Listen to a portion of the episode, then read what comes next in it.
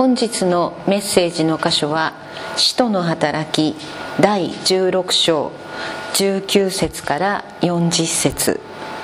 聖書は後ろの方261ページになります。使徒の働き第16章19節。彼女の主人たちは儲ける望みがなくなったのを見てパウロとシラスを捕らえ役人たちに訴えるため広場へ引き立てていった。そして2人を長官たちの前に引き出してこう言った。この者たちはユダヤ人でありまして私たちの町をかき乱しローマ人である私たちが採用も実行もしてはならない風習を宣伝しております。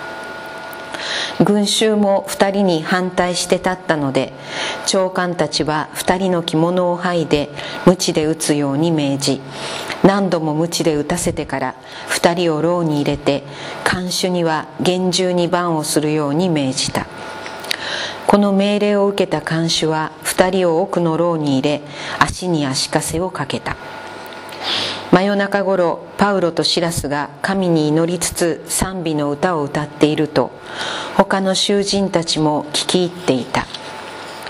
ところが突然大地震が起こって獄舎の土台が揺れ動きたちまち扉が全部開いて皆の鎖が解けてしまった。目を覚ました看守は見ると牢の扉が開いているので囚人たちが逃げてしまったものと思い剣を抜いて自殺しようとした。そこでパウロは大声で「自害してはいけない。私たちは皆ここにいる」と叫んだ。看守は明かりを取り駆け込んできてパウロとシラスとの前に震えながらひれ伏した。そして2人を外に連れ出して先生方救われるためには何をしなければなりませんかと言った。2人は主イエスを信じなさい。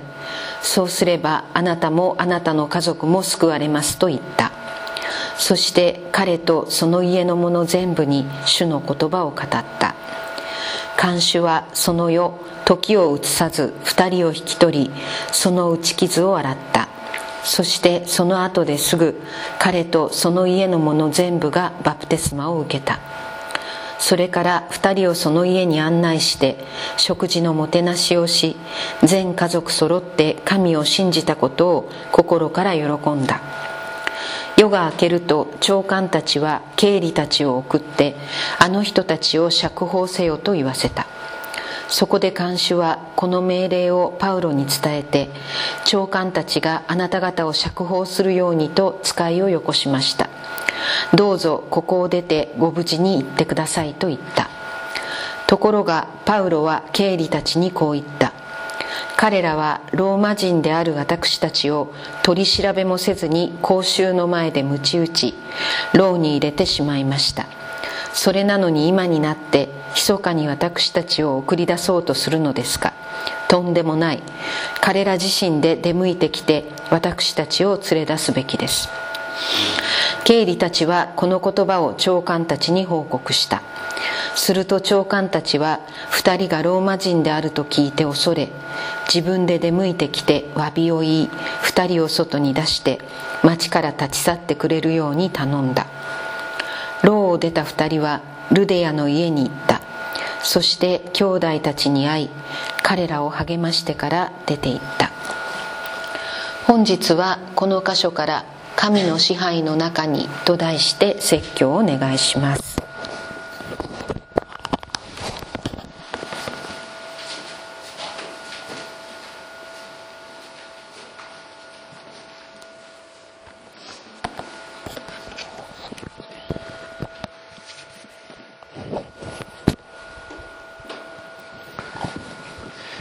今日私たちが聞いたこの聖書の言葉の中に非常に有名な言葉があります。主イエスを信じなさい。そうすればあなたもあなたの家族も救われますという言葉です、えー、この言葉はよく誤解されているというふうにも言われています、まあ、ギリシャ語を読みますとですね主イエスを信じなさい。そうすればあなたは救われます。あなたもあなたもあなたの家族もというふうになっている。で、えー、何が誤解されているのかあるいは、まあ、議論にもなっているところがあると言われるわけですがあのあなた一人が家族の中で信じたら家族の他の人たちもそのままその人たちはイエス様と何の関わりもなく生きてでも死んだら天国に行けるというふうに信じている人たちもいる。そういうふうに教えられている場合もある。だけどそれは誤解だよというふうに言う人たちもいます。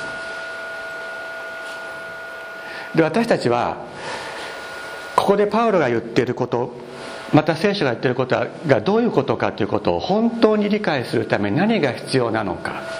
というとそれは救いとは何かということを知ることがこの言葉が何を意味しているのかということを本当に理解するために必要なことであると思います。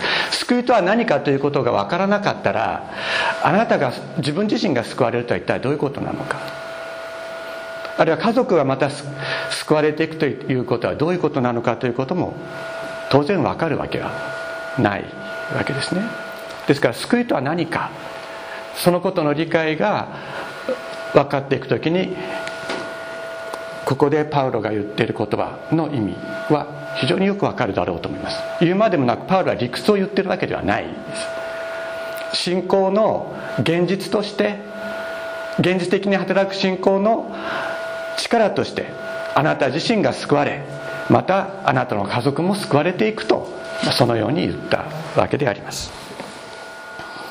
今日の箇所は、えー毎週地図を出していますがこの今はこのピリピという場所です。このピリピという場所はこのマケドニア地方の中では最も大きな町でそして、えー、ローマの直轄領であったという場所です。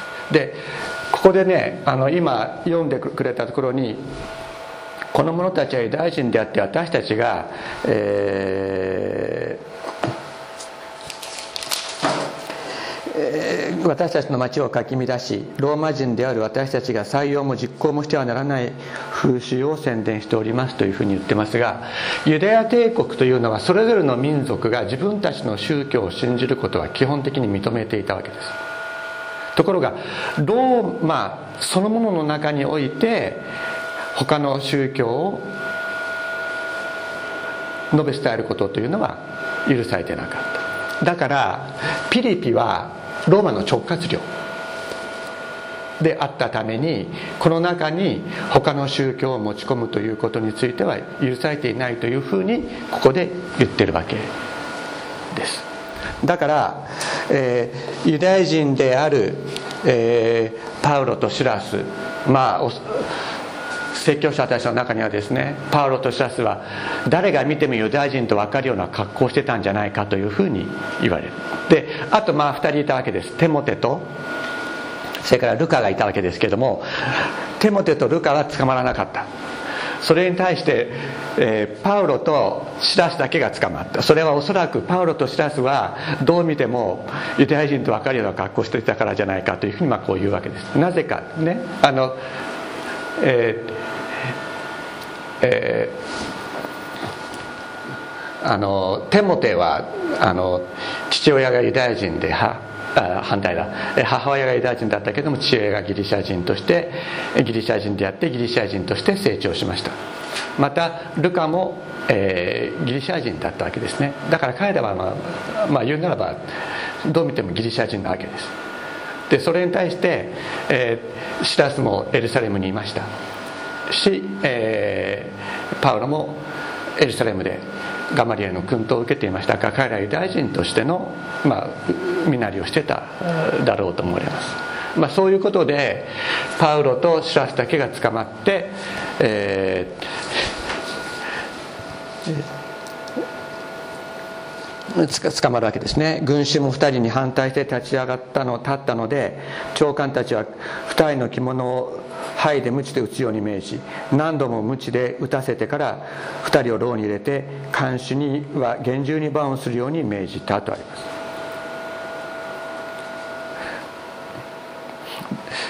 他の場所でねもっと後になるんですけども、えー、パウロが捕まってエルサレムで捕まってですねそして、えー、ムチ打ちムチ打ってそして取り調べを取り調べの取り調べをするためにですねまず鞭を打って弱らせてから取り調べをしようとした時された時があったんですね。その時にパウロはローマ人である私を裁判にもかけずに鞭打っていいのかというふうに抗議してそその場では鞭打たれてないんですね。後の方では。だけどここではそういうそういう抗議をせずに鞭打たれているわけです。それがなぜなのかということについてはよくわからない。です。しかし結果的には結果的にはですねそれがピリピの教会を守ることになるということになるのです。でなぜかというとローマ人であるパウロとシラスを裁判にもかけずに鞭を打った。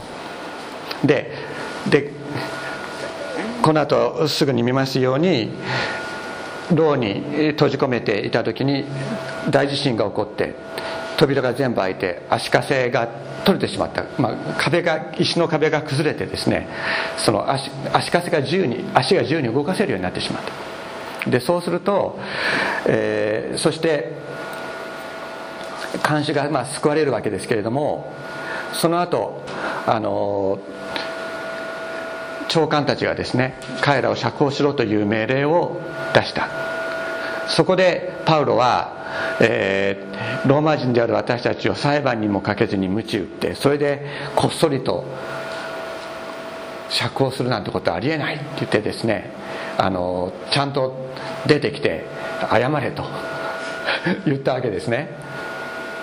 そしてそのことは結果的にはその長官たちがそのローマ人であるパウロたちを裁判にもかけずに鞭打ったということで負い目を感じますから。でそのことを公にされては困る状況になった。わけですね。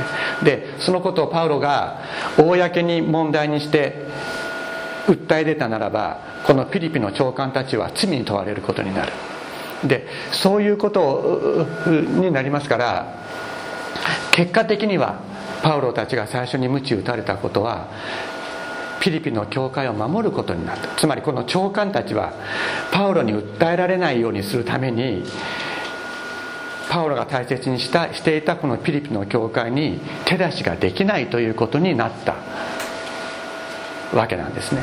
でそのようにこのパウロたちの鞭打ちというのは神様が用いてくださる。そのようにこのフィリピテの伝道は導かれるわけであります。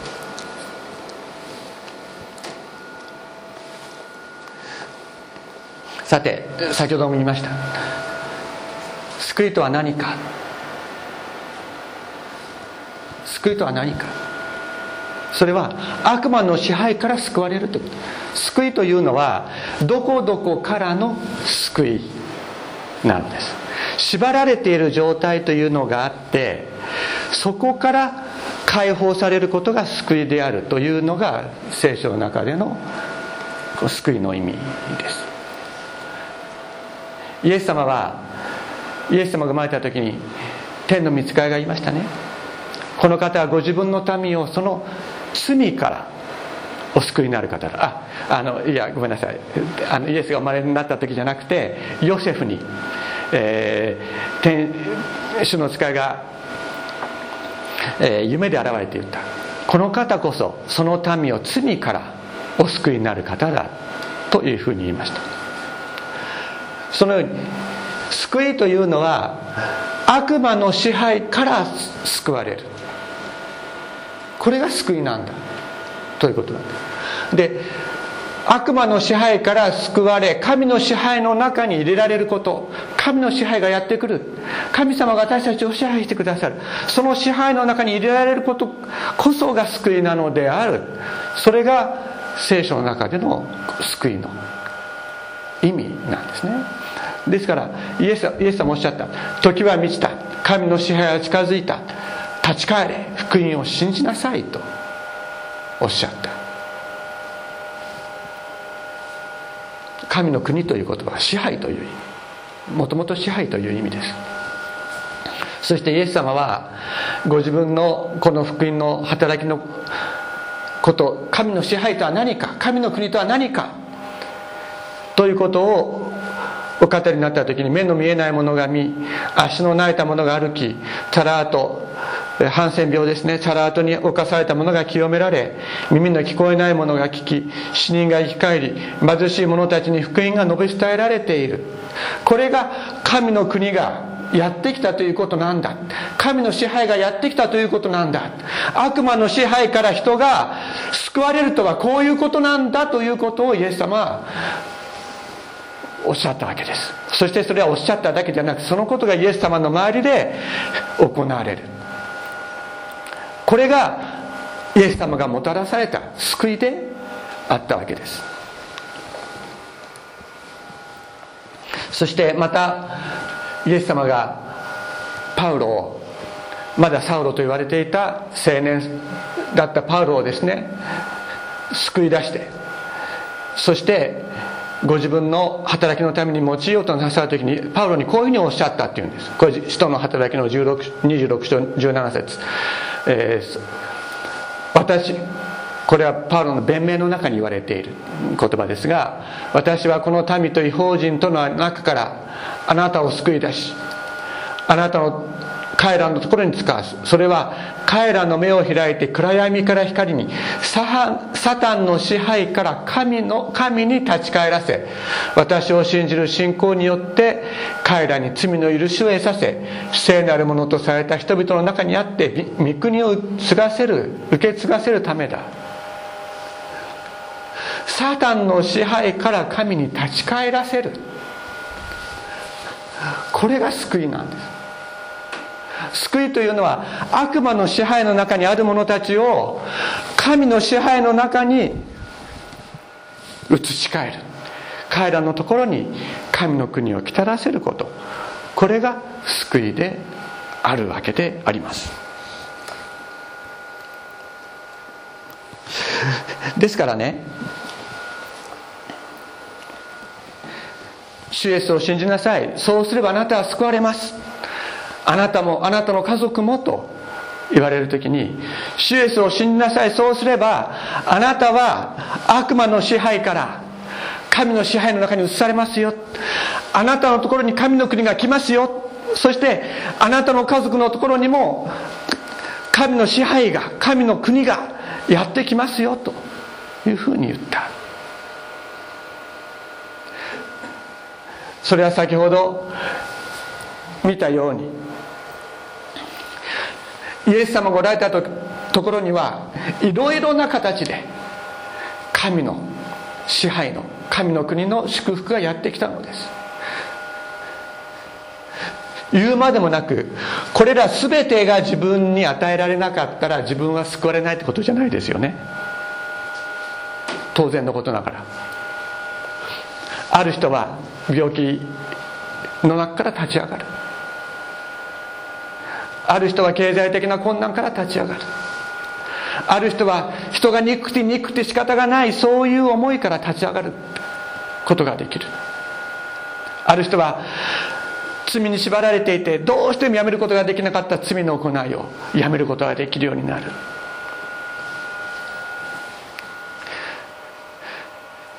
ある人は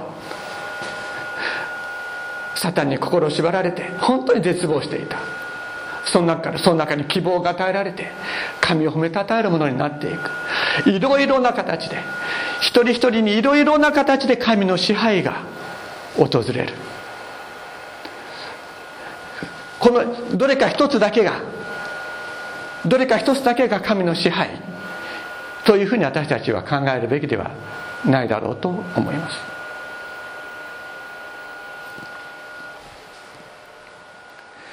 もちろん究極的には霊の救い魂の救いを得ること。そして永遠にイエス様のもとに神様のもとに立ち返るものとなる。これは私たちにとっての最終的な救いの形ではあります。しかしそれに至らないところにおいても神の支配が一人一人のところに届けられていくようになっていく。そのそれを私たちが自分の目で見自分の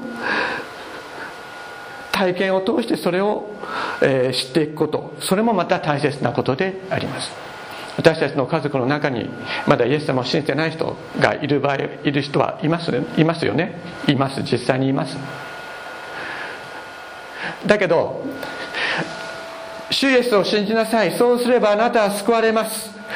あなたもあなたの家族もと言われる時にまず私の中に神の国がやってくる。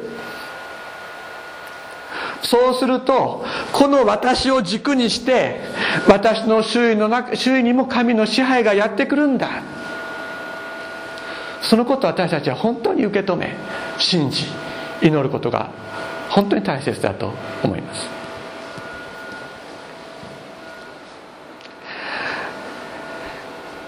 私たちは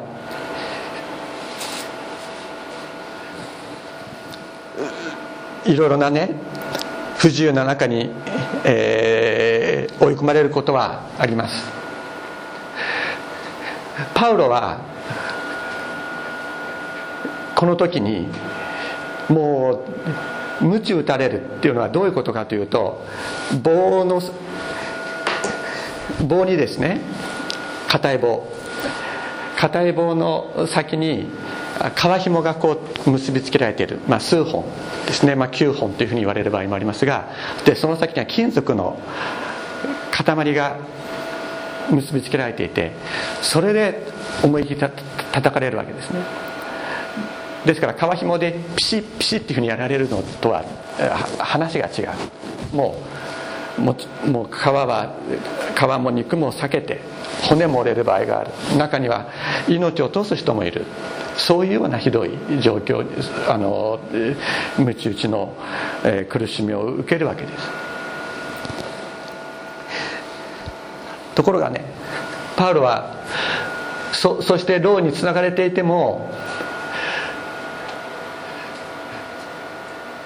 このテモテの第一の手紙の第の2章9節には牢につながれていた時のパウロの言葉が書かれています。この時のこのピリピでではありませんけれども彼はこういうふうに言ってますね。私は福音のために苦しみを受け犯罪者のようにつながれています。しかし神の言葉はつながれていない。神の言葉はつながれていない。牢獄に入れられてそれこそ私たちは牢獄に入れられてしまったらもう本当に心細くなって「神様救ってください」ここから救ってくださいって言いたくなるような状況に陥ります。ところがパウロは言うんですね。しかし神の言葉はつながれていない。私は牢獄の中にあっても救われている。神の言葉はつながれていないと言いました。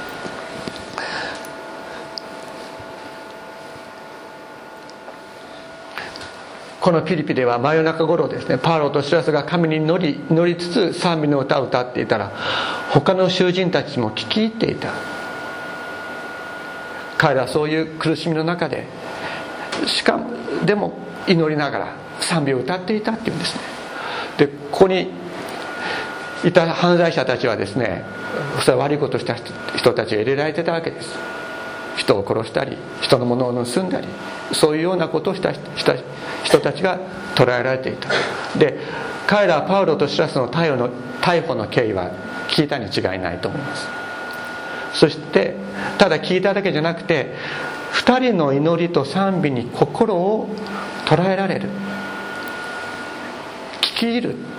本当に耳を傾けて聞いていた。この人たちは何を祈ってるのだろう。この人たちは何どういう歌を歌ってるのだろうかと思って一生懸命聞いたっていうんですね。牢獄の中にいる人たちに神の言葉が届いた。だから彼らは逃げなかったんです。地震でドアが開いた時に彼ら逃げなかった。なぜか。神に対する恐れの念が彼らの中に与えられたからです。牢獄の中も伝道の場となっていく。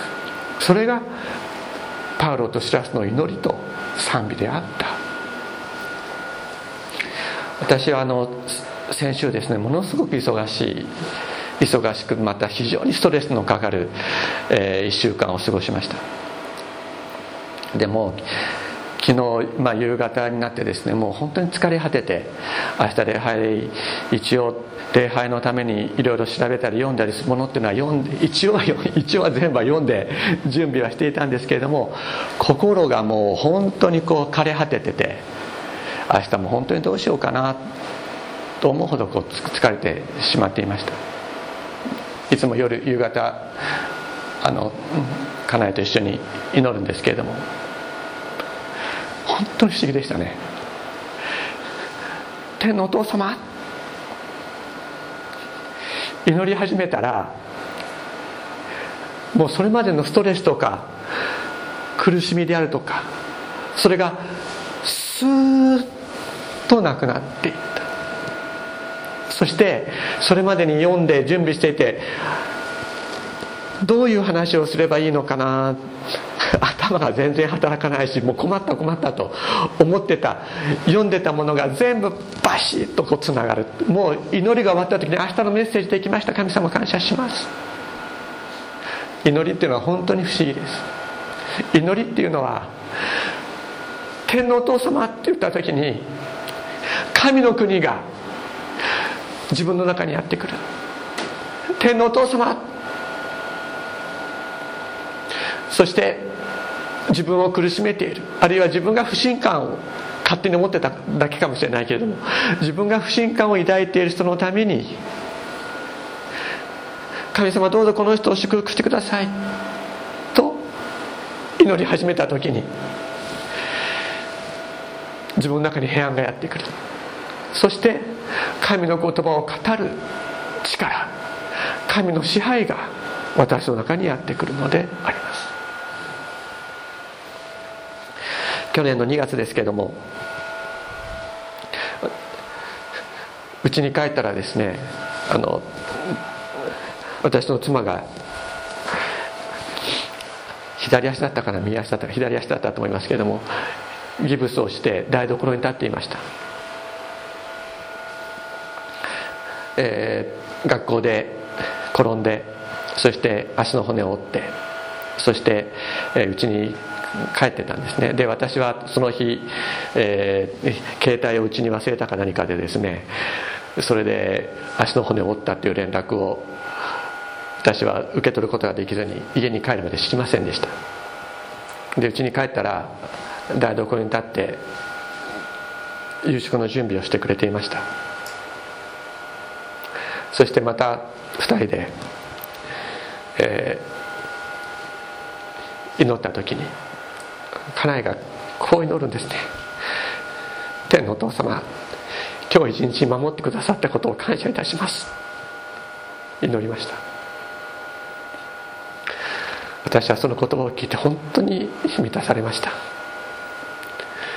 誰がイエス様を知らない者の誰が骨を折った日に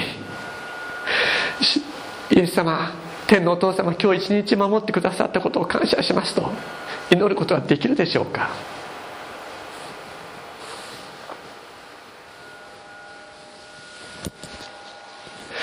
神の支配神の国がやってくるっていうことは私たちの中にこういう力とこういう平安を満たすのです。そしてその祈りを聞く者たちの中に神の平安が神の導きが与えられていく。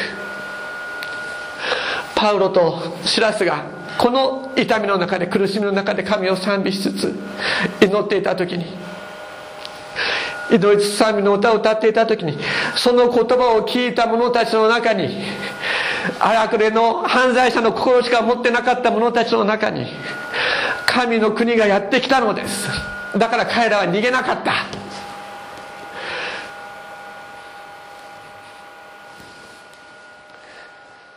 その時それを見た。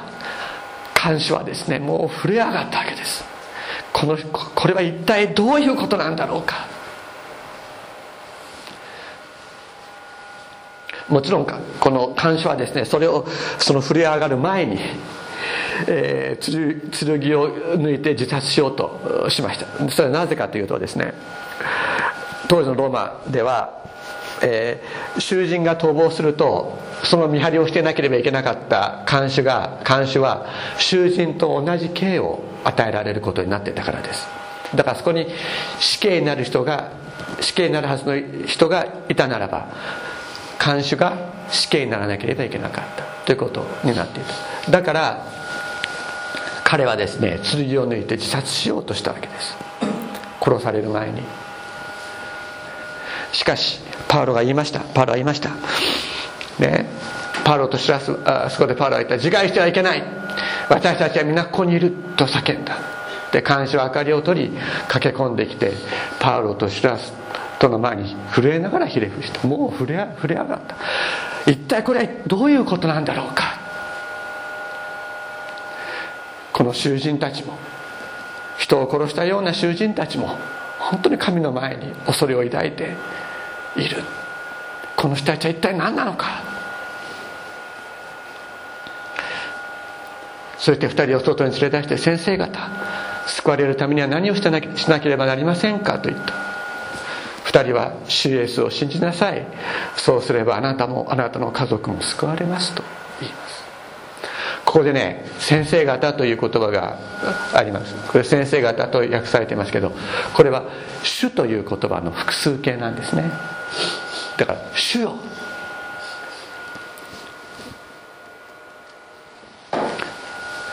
先生がこの主の複数形なんです。ところがパールは言うんですね。主イエスを信じなさい。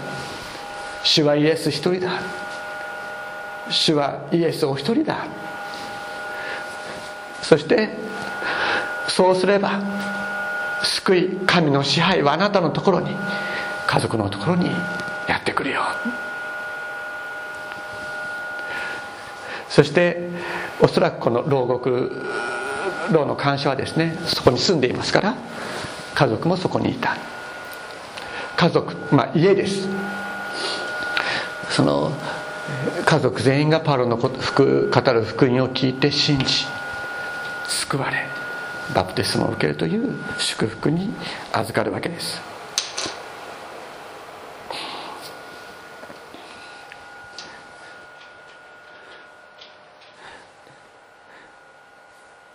イエス様が私たちに与えてくださる祈り賛美。力があります。それは私たちの心を開くだけじゃなくてそれを聞く者たちの心を開きそして彼らの中に神の国がやってくるのです。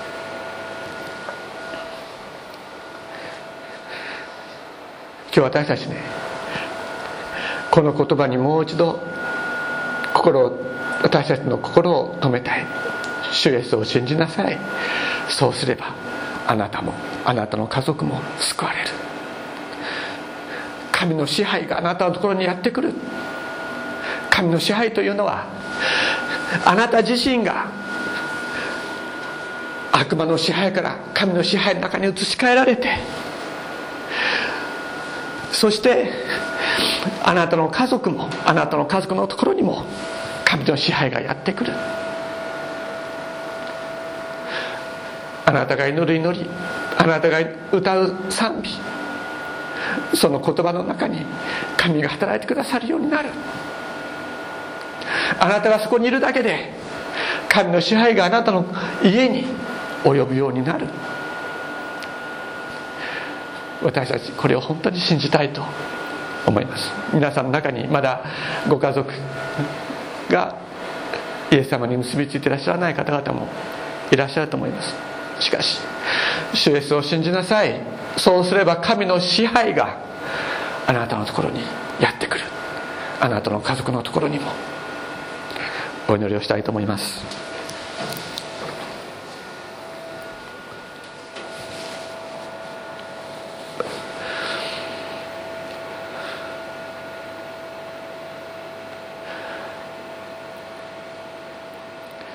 天皇お父様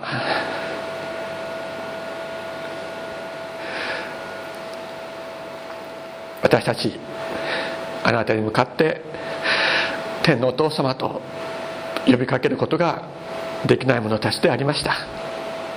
しかしあなたは私たちの心を開きあなたに向かって天のお父様と呼びかける霊を与えてくださったことを感謝いたします。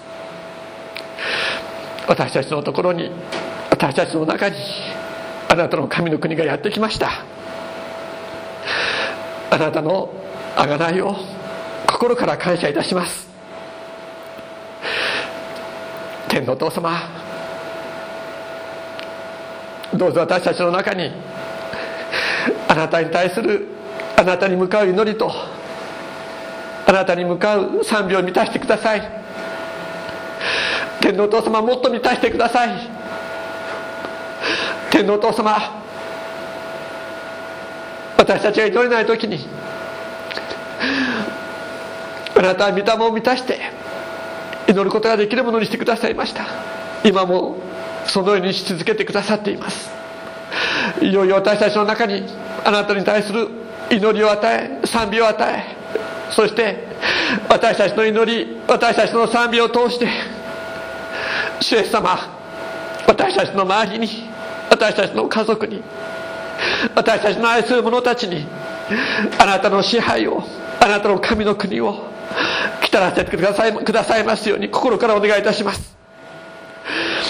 天のお父様そして天のお父様愛する者たちと共にあなたの前に本当に出ることができますようにあなたが導きをお与えください。感謝して尊いイエス様のお名前によってお祈りいたします。アーメン。